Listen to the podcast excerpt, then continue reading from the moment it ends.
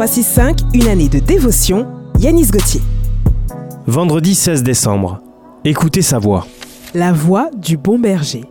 Jean chapitre 10, verset 27. Chaque mot que vous écoutez peut influencer votre vie de manière positive ou négative.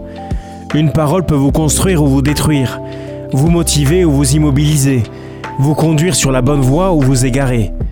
J'ai passé quelques jours à tourner une émission avec une femme dont le visage et le corps étaient marqués par des brûlures.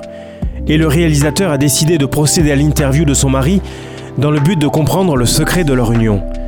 Ce dernier disait le sourire aux lèvres et les yeux pétillants Ma femme est belle. Je ne cesse de lui répéter qu'elle est magnifique. Souffrez-vous de paroles négatives et humiliantes que l'on vous a dites? Ruminez-vous sans cesse sans pouvoir vous en défaire, un mauvais propos désobligeant à votre égard.